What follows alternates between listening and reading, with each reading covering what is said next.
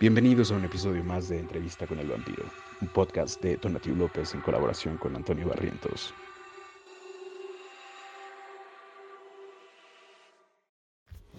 Hola, bienvenidos a otro episodio de Entrevista con el Vampiro.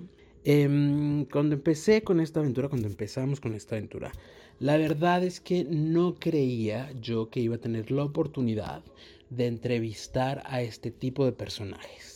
En realidad este podcast, como ustedes ya saben, surgió de la necesidad de escuchar las experiencias de vida de personajes que se esconden en la noche, que tienen vidas que eh, se encuentran como en los límites o los márgenes de lo que la gente y la sociedad normalmente llama vida. Y genera yo estaba pensando en ese momento, estábamos pensando en ese momento en entrevistar pues a lo que para nosotros hoy son los límites.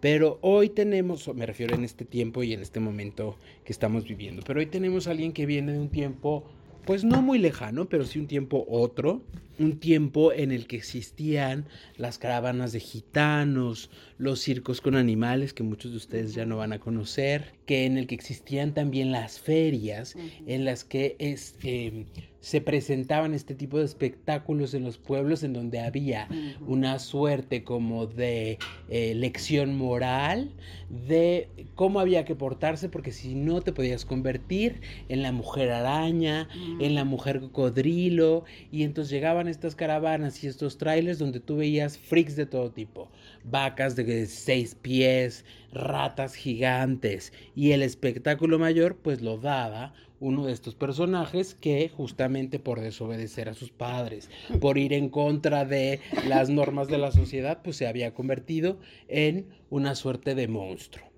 Y hoy tenemos la fortuna de contar con uno de esos personajes y es una mujer mono que lleva el nombre de Esperanza, que me parece hermoso también. Una mujer salida de esos lugares lleve un nombre tan alentador y que case muy bien con ese dicho de la esperanza muere el último, porque ya vamos a oír ahorita un poquito de la historia de Esperanza eh, y de lo que ella nos viene a contar. Pues bienvenida, Esperanza. Y primero me gustaría que me contaras un poquito de eso. Pues cuántos años más o menos tienes tú, ¿no? Y de cómo viviste un poquito la época y los como espacios y imágenes que acabo yo de contar. Mm, tardes o noches. Tardes, noches, lo que tú quieras, porque nos escuchan a la hora que ellos quieran. Ah, bueno, buenas tardes. Ya como dijeron, mi nombre es Esperanza y pues sí, viví en caso dado esos momentos de, pues que era novedad, este, salir en las ferias porque era uno diferente a, a las demás personas. Y pues para mí no fue muy agradable mi niñez porque, pues yo creo por mi manera de ser, siempre fui muy peleonera, muy pegalona, muy mal hablada desde chiquitita, yo me acuerdo.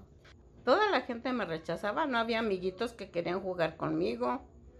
E incluso mi propia familia, mis hermanos, mi, mi mamá, no, no veían para nada en mí por... Pues, mi madre decía que por mi manera de ser, tal vez que porque yo era diferente. ¿sí? Y algo que me llama mucho la atención, y bueno, pues, los escuchas deben saber, Esperanza es un nombre de mujer. Y ser mujer, y ser rebelde, y ser pegalona, y decir palabrotas, aún hoy es una cosa que está no muy bien vista. O que es difícil querer a una mujer que encarna esas cosas porque la mujer debe ser calladita, se ve más bonita. la mujer está desafortunadamente y más en México, pues para recibir los golpes, no para darlos, ¿no? O la, no es un ser que sea capaz como de actuar la violencia ni de defenderse por sí mismo. Y tú, Esperanza, fuiste alguien que siempre trató de, a pesar del rechazo de los demás, defenderse, dar la cara por sí misma y por los suyos. Y cuéntame un poquito de eso. De cuando éramos muy niñas, que yo tendría unos seis años, y tenía una hermana que quise mucho en el tiempo que vivimos juntas.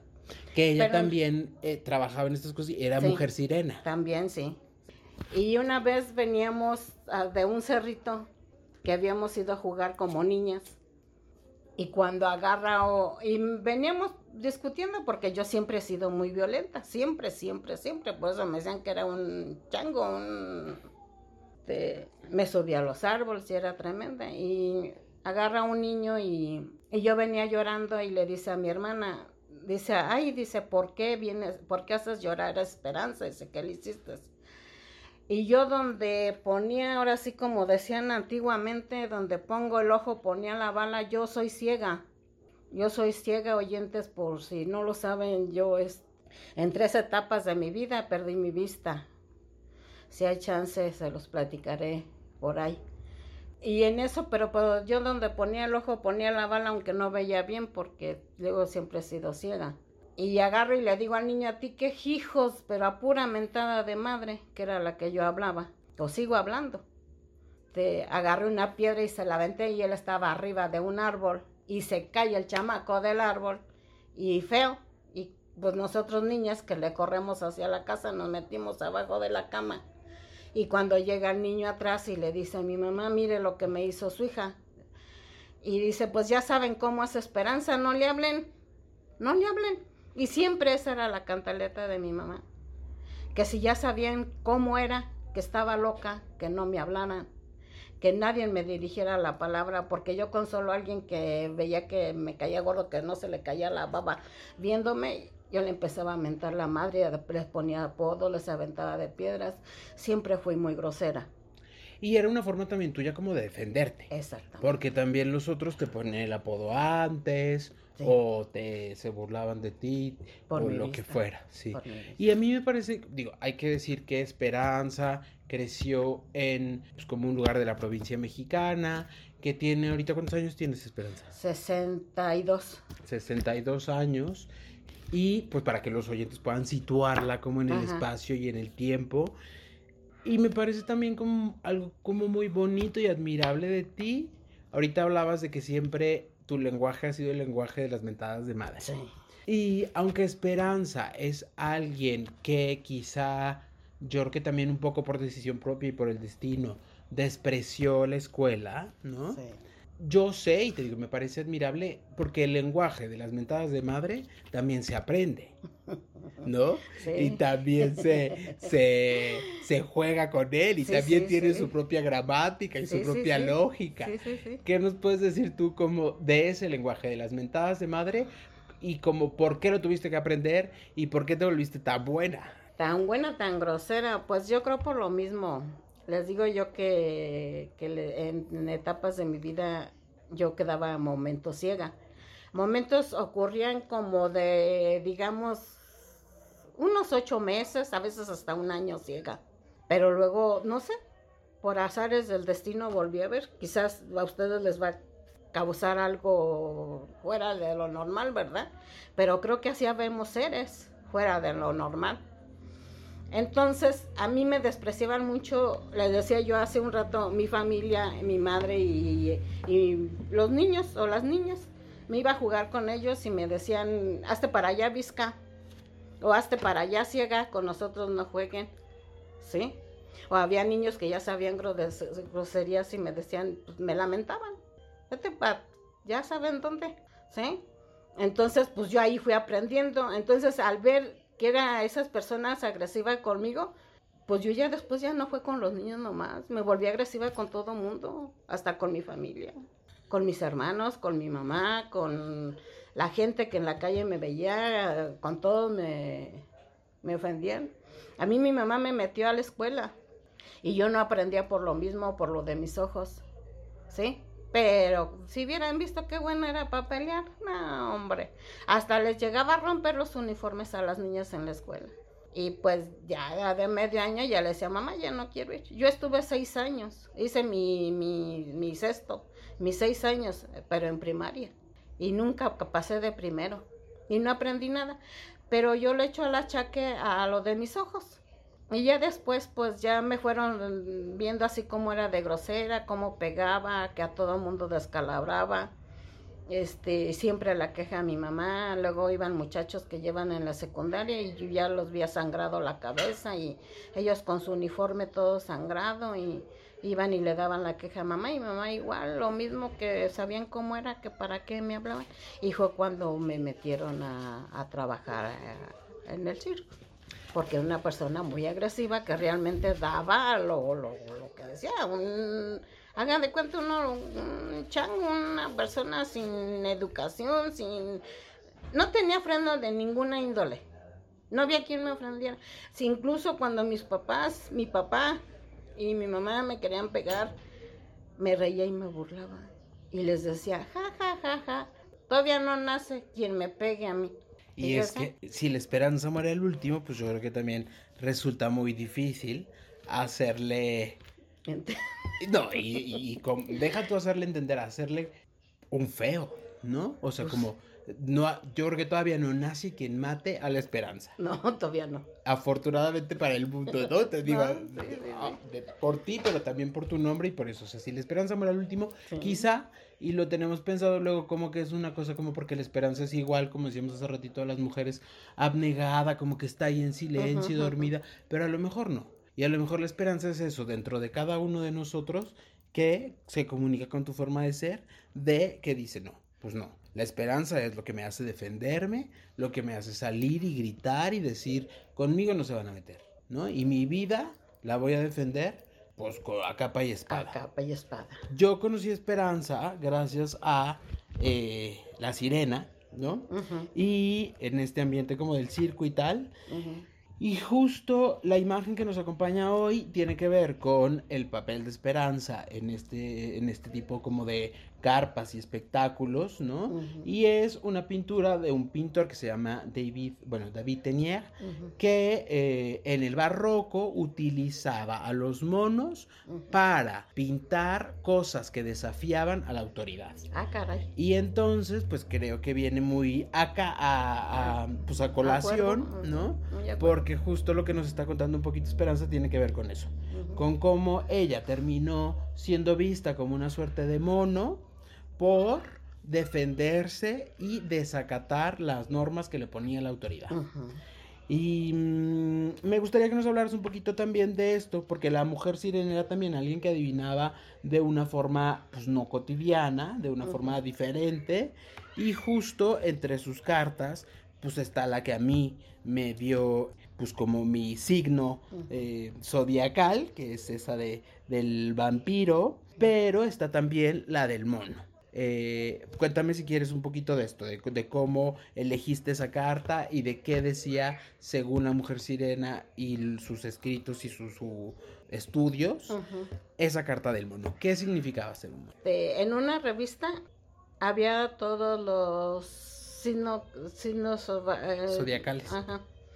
Entonces me dijo ella, escoge uno pero no me dijo escoge el tuyo, el tuyo es este, porque yo no sé leer y escribir, ella sí sabía, era una mujer estudiada.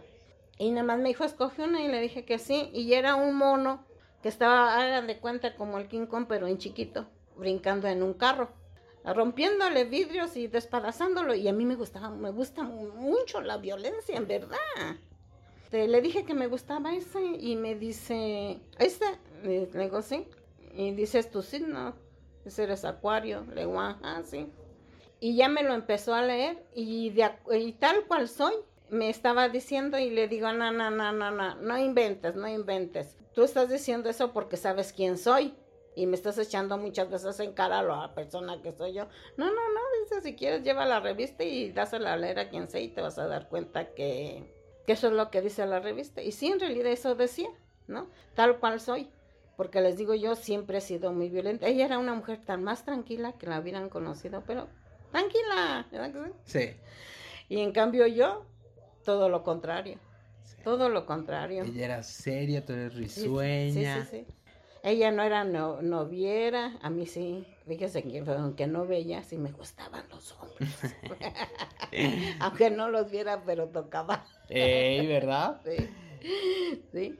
Y a pesar de que les digo que fui ciega y, y, sí sufrí bastante con el mundo, llegó en un momento en que yo aborrecía a la gente, al ser humano, al ¿cómo se dice?, a la especie humana, yo en un momento la llegué a aborrecer, porque fue tanto su rechazo hacia mí, que yo quería ver a todos muertos, o lisiados, o dados para su, dados a su chingada madre, porque yo ya no podía con lo que sentía, ¿sí? Pero los años van haciendo que uno poco a poco madure y se le vaya quitando un poco, aunque yo sigo siendo igual.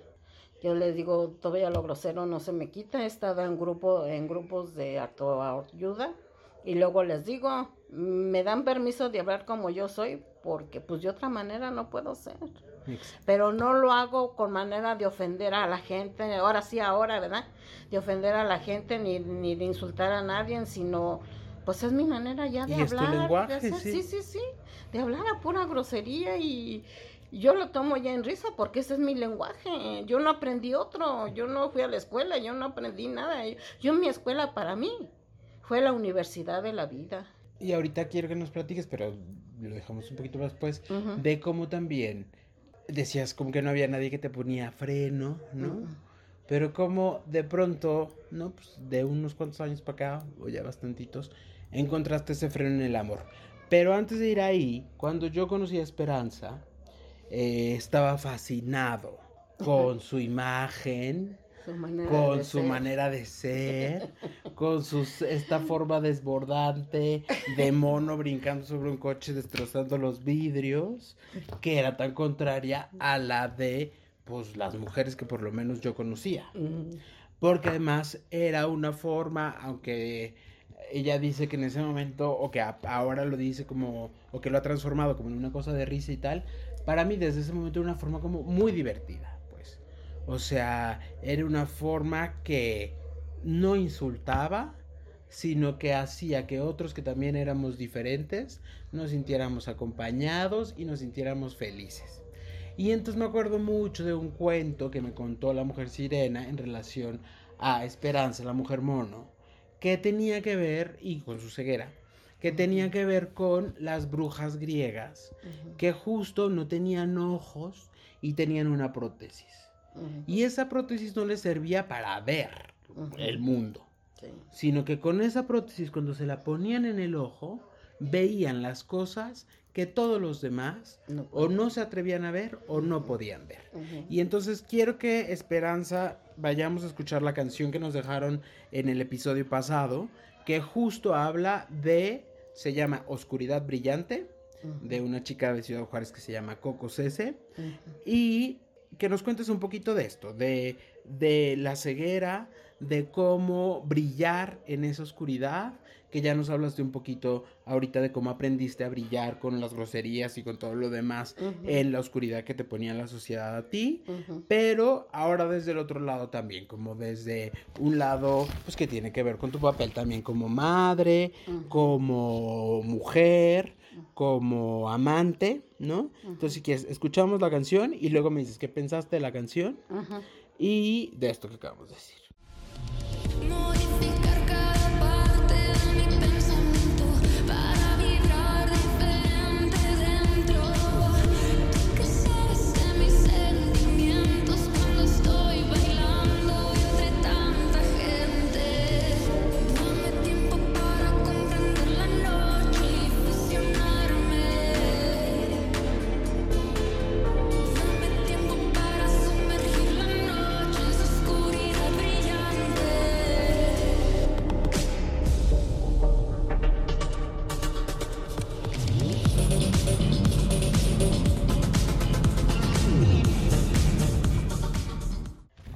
Ya volvimos de la canción.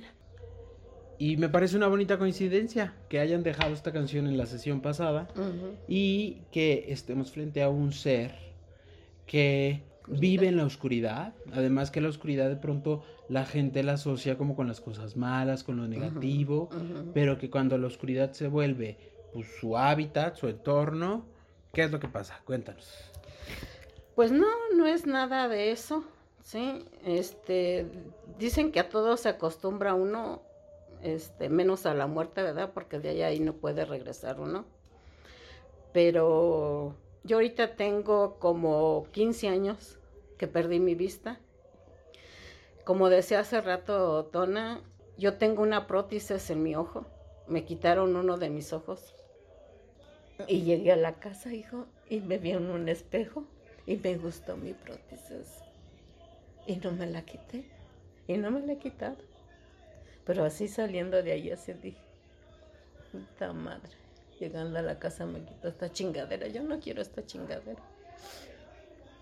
Pero sí, sí fue algo muy duro para mí y decían los mismos doctores que era algo duro porque que era más difícil sacar el ojo, hijo, que cortar una pierna o cortar un brazo. Que porque tenemos muchas venitas hacia el cerebro y hacia nervios y del hacia corazón. otro lado, ajá, hacia el conducto del cerebro y que eran más difíciles y este y en cambio pues se aventaron, hijo, a quitarme mi ojo, a sacarme mi ojo. Pero ahí sí, sí, sí, sí. Ahí sí me doblé.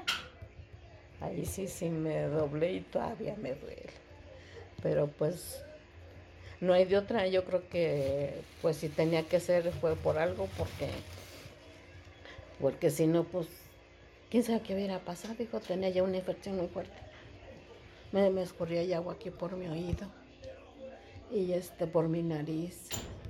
Y ya dijo el doctor que, o sea, Y ahí, ¿cómo? volviendo un poco como a la Sí, plática, sí, sí. me parece que, contrario a lo que muchas personas pudieran pensar, Ajá, ¿no? ajá. Digo, la verdad es que yo solo tengo, o sea, una relación como cercana, cercana con alguien que invidente, Ajá. con, contigo, Esperanza. Ajá. Yo te respeto muchísimo y te admiro por Gracias, eso que también Gracias. dice la canción que dice, tú que sabes de sentir cosas reales. Ajá. Y como la canción de pronto lanza también este reproche que se nos hace mucho a las personas que somos diferentes, ¿no? Eres chico, ya crece, eh, ¿no? Como deja de ver el mundo desde madura. ese lugar maduro. Madura. Y me parece que, y quiero que me lo digas, o sea, como que contabas una infancia que estaba llena de violencia, Sí. tanto de los otros para ti como de Sí. ti para ellos. Sí. Y de pronto me parece, y no sé si fue a partir de la ceguera o de qué momento, que también empieza como esta forma de empezar a ver el mundo desde otro lugar, ¿no? No sé si es desde que no ves o de, o de que, que eso, que me parece de pronto cuando hablo contigo en otros momentos, que es muy evidente y muy claro, aunque tú no veas, desde qué lugar lo estás viendo. Sí. ¿Cómo fue ese proceso como de empezar a ver el mundo desde otro lugar? ¿O siempre lo viste desde otro lugar?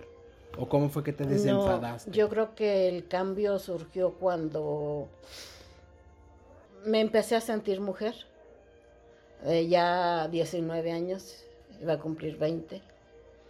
Y yo quería ser mamá. Y yo pensé que no podía encontrar ningún chico que se fijara en mí por mi defecto de mis ojos y por tanto rechazo que había tenido. Pero aún así yo dije quiero ser mamá. A los 20 yo quiero ser mamá. Eh, me case o sea madre soltera, yo quiero ser mamá.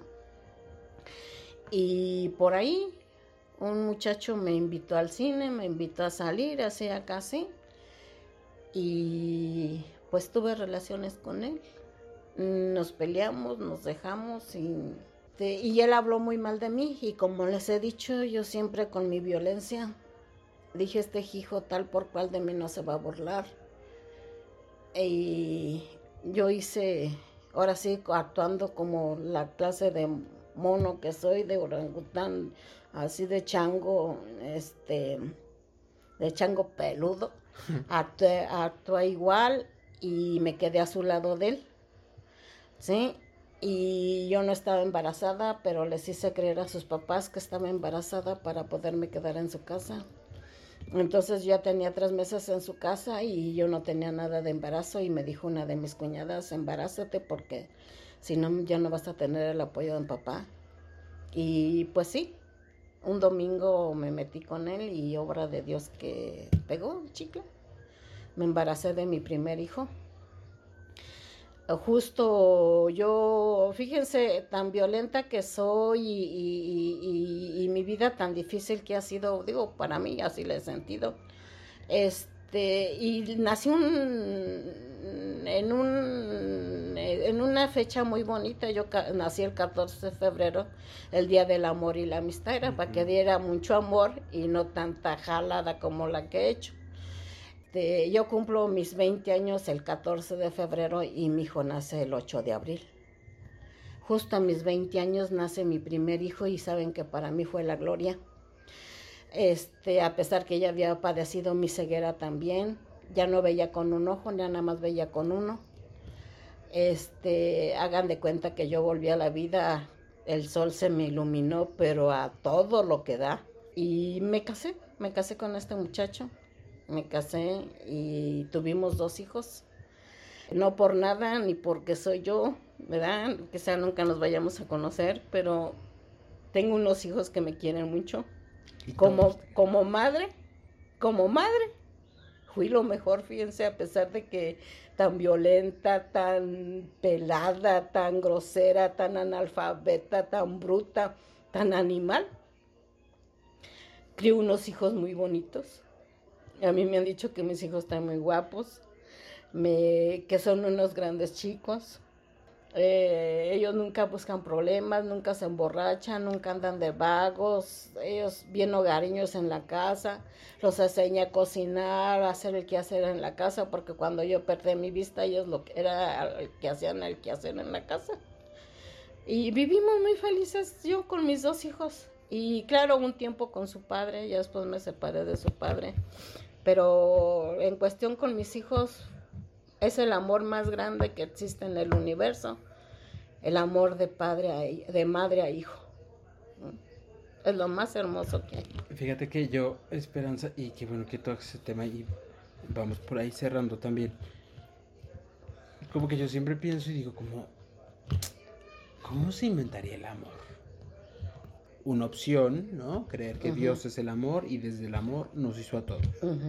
Pero luego decía, a ver, si, si están estos otros grupos de personas que desde la ciencia pues niegan eso, ¿no? Y que somos la evolución y que venimos del mono, ¿cómo se inventó el amor?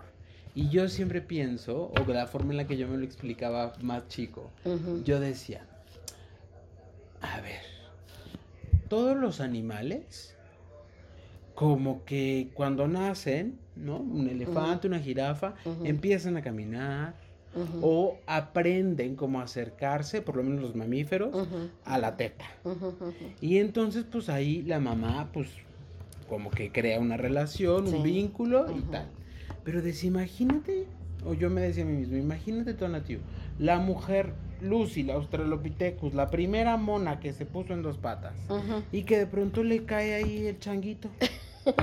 y lo ve en el suelo y el changuito no hace nada. y está ahí tirado nada más.